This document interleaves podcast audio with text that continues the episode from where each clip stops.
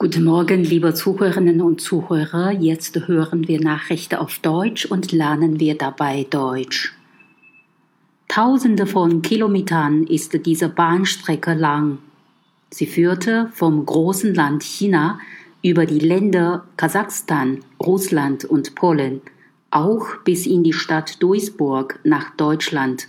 Züge transportieren darauf Waren hin und her. Die lange Strecke ist Teil eines großen Netzes von Handelsrouten, die China mit Ländern in Asien, Europa und Afrika verbindet.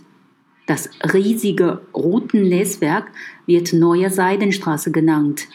Auf diesen Routen werden Waren mit Zügen, Schiffen und Lastwagen transportiert. Und das Netzwerk soll noch größer werden, wenn es nach China geht. Die Seidenstraße gab es schon seit langem. Auf Karawanenstraßen wurden Waren wie etwa Seide auf dem Landweg von China bis ans Mittelmeer transportiert.